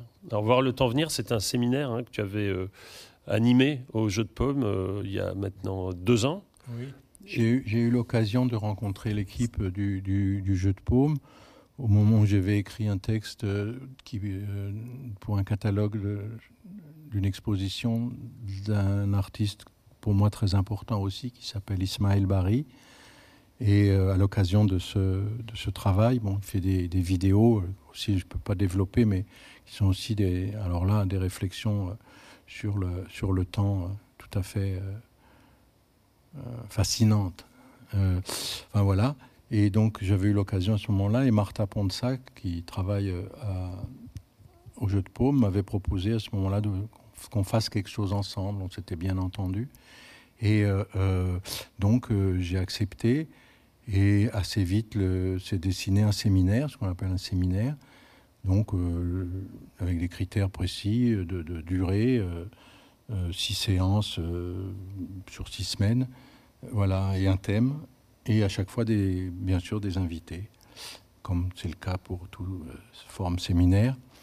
Et le thème, ça a été donc celui du temps, donc, euh, mais, mais, pas le temps en général. Évidemment, on ne peut pas aborder ça, il faudrait 29 colloques par et plus. Mais disons, euh, euh, voilà, l'avant-propos, là, c'est la thématique qu'aborde ce livre est celle de la perte du sens du temps telle qu'elle se manifeste à l'ère de l'accélération généralisée. Et donc, plutôt que d'essayer de, caractériser cette ère d'accélération généralisée, ce qui a été fait par des travaux euh, des sociologues comme Hartmut Rosa, etc., il y a une grande sensibilité à ces questions aujourd'hui. Il y a un livre que l'auteur me pardonne, parce que, euh, euh, qui est paru l'an passé, qui s'appelle Les Hommes lents, qui est un très beau livre. donc, beaucoup de gens réfléchissent sur cet aspect des choses. Et j'avais moi-même écrit un texte qui, clôture un livre c'était une conférence que j'avais tenue en Chine, donc pays qui se définit comme, euh, enfin c'était avant le Covid, mais qui se définit comme ayant, euh, la figure même de ce qui se tend vers un avenir. J'avais euh, et, avec un taux de croissance si possible démultiplié, j'avais fait cette conférence qui s'appelait Ralentir. En même temps, ce, thème du ralentissement, je sais qu'il est développé est repris par beaucoup de gens, y compris par des gens qui sont euh, aux, commandes de l'accélération. C'est-à-dire, euh, il y a cette ruse du capitalisme, appelons les choses par leur nom, qui est de, consentir qu'en effet, de temps en temps, il faut ralentir. Mais si, c'est ce qu'on appelait euh, à, la grande époque la récupération de la force de travail. Elle prend aujourd'hui euh, des formes plus euh, fun ou des formes plus ludiques en apparence, mais en fait qui sont aussi des formes, alors là c'est très malin, mais c'est exploité par le capitaliste lui-même, puisque c'est toujours à vendre le passe-temps. du, voilà. Et passe-temps, hein, l'expression elle est bien claire. Donc voir le temps venir, c'est faire avec le temps autre chose que du passe-temps. Hein, et faire avec le temps évidemment autre chose que le temps subi euh, de l'accélération au travail, etc. Tout ce qui fait, comme on dit aujourd'hui, le burning out, etc. Donc qu'est-ce que ce serait le, contraire du burning out? C'est quelque chose qui brûlerait en effet, mais qui se consumerait extraordinairement lentement. Hein. Donc un petit peu le rapport au temps qu'on a quand on regarde un, un feu de cheminée comme ça, où il y a ah, une espèce d'alentissement, devant quelque chose qui est en même temps très violent, mais en même temps il y a cet alentissement. Et donc plutôt que de caractériser tout ça en, faisant un, reportage sociologique dans les usines, sur les chantiers, etc., j'ai euh, convoqué donc euh, des, personnes, des personnalités dont le travail me semblait une, une réflexion justement sur le temps ou une pratique euh, euh, ou l'invention d'une temporalité différente. Alors, comme on n'a pas le temps de tout développer, je pourrais dire simplement que les séances, c'était la première, c'était quand même un effet d'ouverture. Donc, j'ai invité euh, un philosophe et cet ami, c'est un, ami en l'occurrence, Jean-Luc Nancy, qui donc développe une espèce de récapitulation sur les pensées du temps et qui en effet montre que l'épaisseur du temps reste encore entièrement à, à, découvrir, à éplucher. Si c'est un millefeuille, c'est feuille par feuille, etc. Et donc, seulement quelques, quelques points comme ça peuvent être touchés. Euh, comme je suis euh, euh, passionné par, je dis toujours la réponse animale plutôt que la question animale, Hein, aux questions que nous nous posons, les animaux répondent et on n'écoute pas ce qu'ils disent. C'est plutôt ça que je vois. Donc je tenais à ce que les animaux soient présents justement dans la mesure où leur, vie, leur forme de vie propose euh, des, temps, des, rapports au temps complètement différents, des temporalités. Et là, il y a la deuxième séance, c'était donc avec deux amis qui sont agriculteurs, qui sont d'anciens élèves que j'ai connus à l'école de paysage de Blois où j'ai longtemps enseigné et euh, ses, amis, euh, Rémi Janin et Armand de Jam, pour les appeler par, leur nom, ont repris une, ferme et euh, ils ont décidé d'une une ferme d'élevage de bovins, principalement, pas uniquement. Il y a aussi des, ovins, des moutons. Et l'idée, c'est d'une part de, sculpter le paysage à partir des leçons de, ce qu'ils avaient étudié à cette école, c'est-à-dire au lieu de dicter au paysage des, axes ou des, logiques de rendement, d'écouter le paysage pour, avec ce qu'il dit, euh, fabriquer euh, des, cohabitations, cohabitations avec les hommes, avec les plantes, avec les animaux, etc. Et au lieu que ce soit un discours, comme c'est souvent le cas, là, c'est une pratique. Et, et, cette pratique, elle est dictée par quoi? Par le temps des saisons, avec leur réalité effective.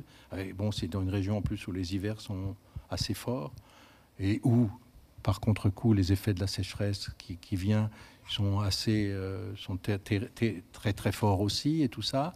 Et en même temps, évidemment, euh, dans, une, dans une ferme d'élevage, on est à l'écoute de qui? Qui est le sujet principal? C'est les vaches, c'est les animaux. Et, alors, c'est pas du tout quelque chose de, de, mystique comme ça, c'est euh, euh, un compagnonnage avec, avec ces animaux où, en fonction de ce dont ils ont besoin, on voit comment ils peuvent habiter et comment, avec eux, on peut habiter. Par exemple, dans cette ferme ont été supprimées les stabulations. Il y a une étape juste pour les vélages et pour les animaux malades. L'hiver, les animaux, ils se planquent dans les bois, des bois où ils sont très bien, où on les aide un peu, mais pas beaucoup, enfin, etc. Donc il y a aussi une forme de réensauvagement, etc. Et donc toute cette réflexion sur le paysage, elle est liée à une réflexion sur le temps. Et moi, ça m'intéresse beaucoup plus que des usines qui fabriquent des, des, steaks de soja, euh, voilà, etc. Euh, bon, j'ai pas le temps de développer ça, mais voilà, c'était un beau thème de réflexion. Et la troisième, en fait, c'était la troisième séance, je me trompe. La, deuxième, c'était avec, euh, avec, les, animaux sauvages. Et euh, j'avais euh, demandé à, Baptiste Morisot, qui aujourd'hui est devenu très très fameux, très célèbre.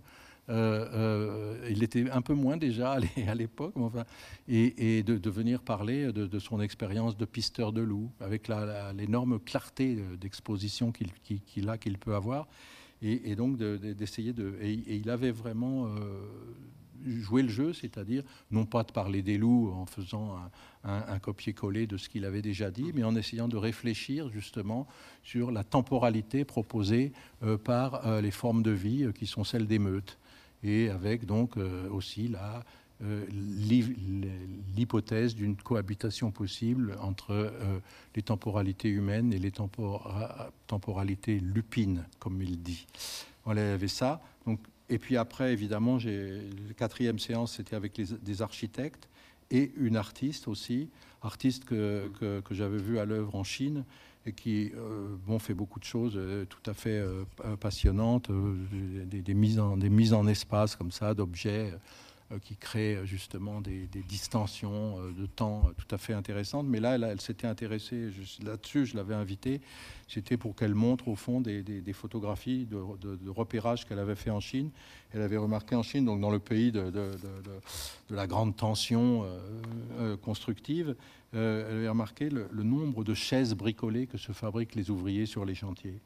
Et c'est vrai que, là-bas, on rencontre sans arrêt des, tabourets, des trucs faits avec trois bouts de bois, etc.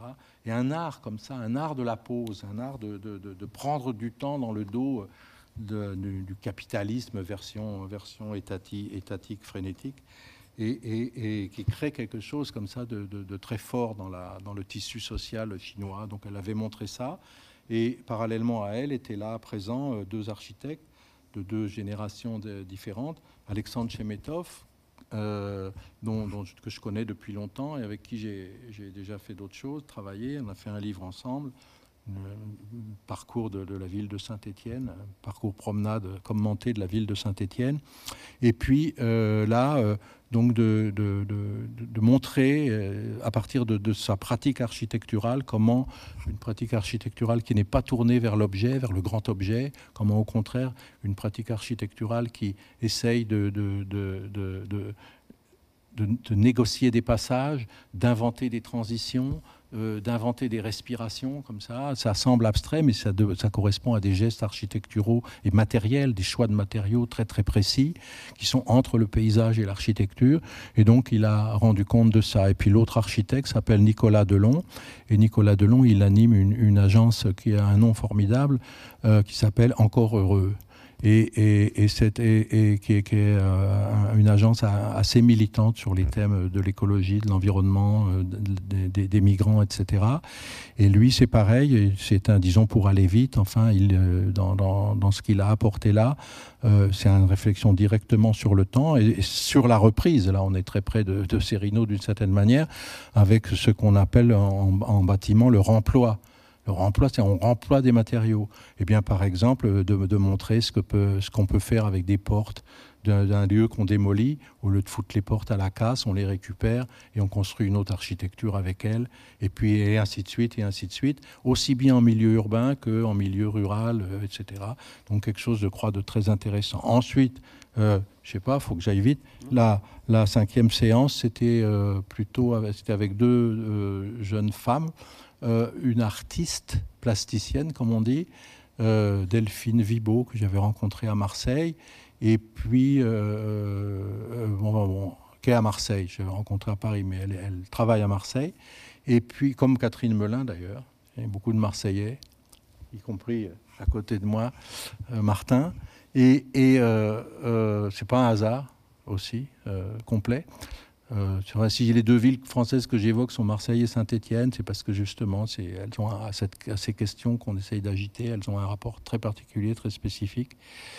Euh, et donc, il y avait cette jeune femme, Delphine Vibo, qui travaille sur des, objets souvent assez petits comme ça, qui sont des objets qui mettent longtemps à, à, exister et qui, ne restent pas tous, mais nombre d'entre eux ne restent pas en l'état, ils continuent de devenir.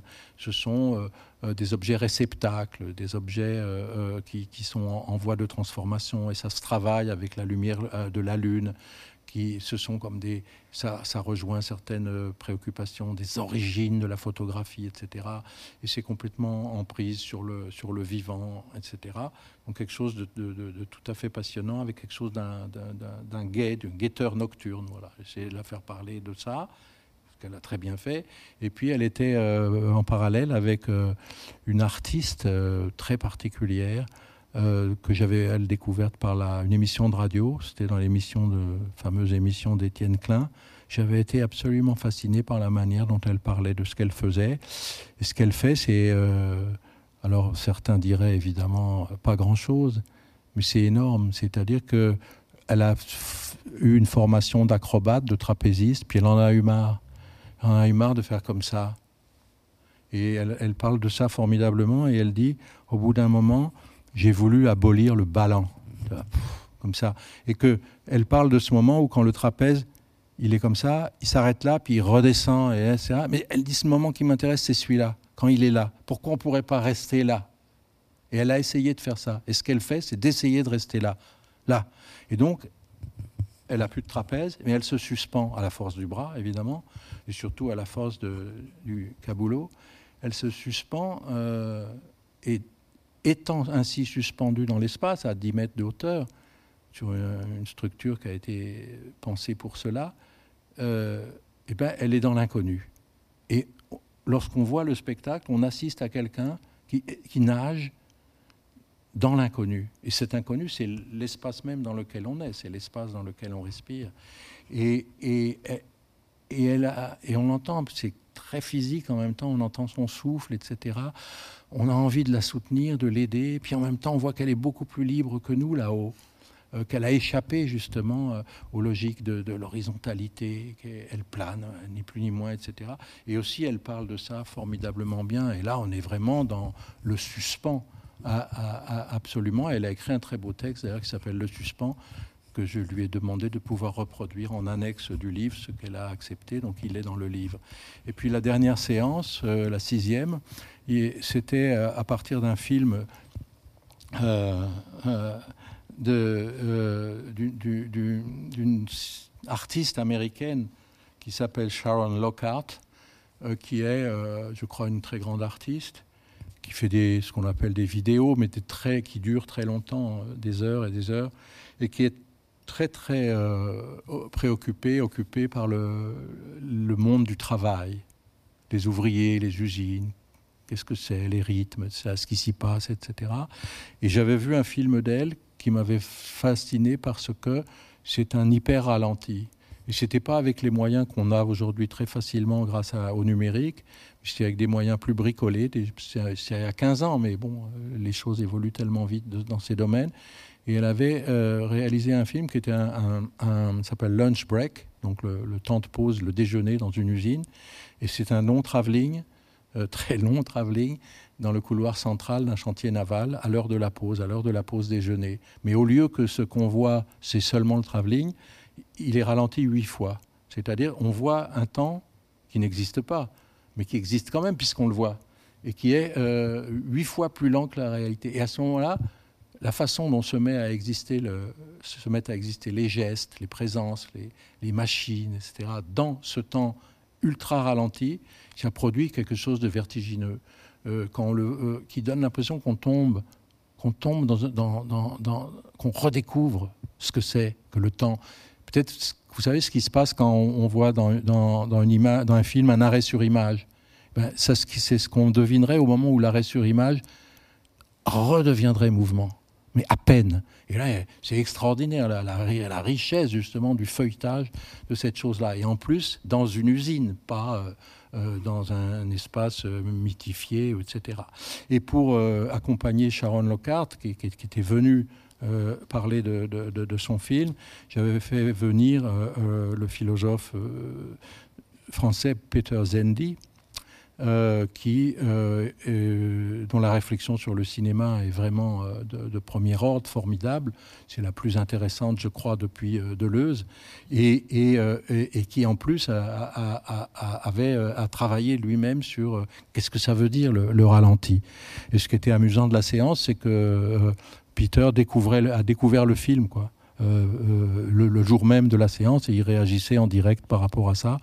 Et c'était, c'était un très, je crois, un, très beau moment, en tout cas pour moi. Voilà.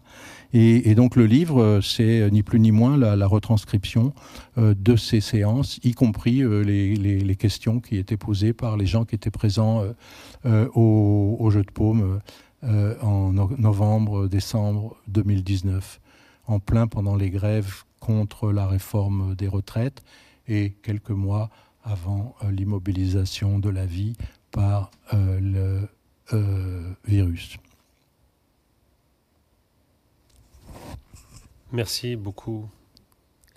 si tu veux bien, pour terminer, j'aimerais lire deux tout petits extraits. Euh, l'un euh, pris dans Café Néon et l'autre dans Les Jours d'Amérique. Ce sont deux scènes de lumière. Et, voilà, pour vous saluer et remercier euh, à la fois la Maison de la Poésie, Olivier Chenançon, et évidemment Jean-Christophe Bailly. Oui, on peut dire quand même que c'est assez formidable de pouvoir continuer à, faire ces séances d'une manière différente devant une salle vide mais en même temps qui est, pleine de la virtualité de, tous ceux qui écoutent. 23 janvier, lumière claire de l'hiver bleu dans les avenues et les tours, charme dégagé qui m'indiffère un peu, mais à nouveau, la fin du jour sur l'Hudson, au bout de Bank Street. La glace, plus blanche et moins épaisse, balance et grince quand passe un remorqueur. Le bois plus sec fait un promontoire différent, tout est lisse, pur, lavé. Le bruit des avions et des voitures englobées dans le silence et le froid. Toutes les couleurs du spectre tendent vers le bleu acier et le jaune paille. L'or bleu de New York tombe sur les épaules à travers les fumerolles. Lenteur du temps dans l'espace dilaté. Café néon. Péninsule, baignade, plongeon puis enquête sur les crabes, étoiles de mer et animaux de toutes sortes que l'on trouve dans les mares, le long des rochers, sous les pierres. Jour de repos, sans travail ni lecture. Lire la mer aussi, il le faut. Bonsoir. Un bon livre. Magnifique.